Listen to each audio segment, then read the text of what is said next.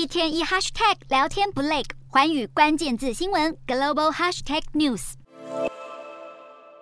美国总统拜登从上任以来，四度表态愿意协防台湾。华府几十年来的对台战略模糊，如今在拜登口中似乎越走越明确。他近日接受节目专访，表示当台海爆发前所未有的攻击，美国就会出兵。拜登说过几次要协防台湾，白宫就出面缓颊过几次。白宫国安会的印太事务协调官康贝尔在十九号跳出来重申，美方对台政策不变，主要目标就是台海和平稳定，维持现状。而北京当局当然也再度回击。中国外交部再发警告，国台办甚至向民进党喊话，如果以美谋独，会是死路一条。中国解放军过去通常在台湾西南海域跟台海中线固定部署护卫舰艇，被称做峡南巡弋，现在峡南巡弋的模式出现改变。根据日本情资，中方派遣舰艇交接，几乎是常驻在苏澳军港外的东北部海域，对台湾的军事压迫进逼。美国第七舰队司令汤马斯近日也表示，中国生产军舰的速度让人印象深刻，而且解放军海军规模庞大，已经具备封锁台湾的条件。虽然普遍认为北京当局在短期内还欠缺全面清台的能力，但汤马斯认为，若中国对台湾是采取封锁而非全面致命的攻击，国际社会可能会介入，共同设法解决挑战。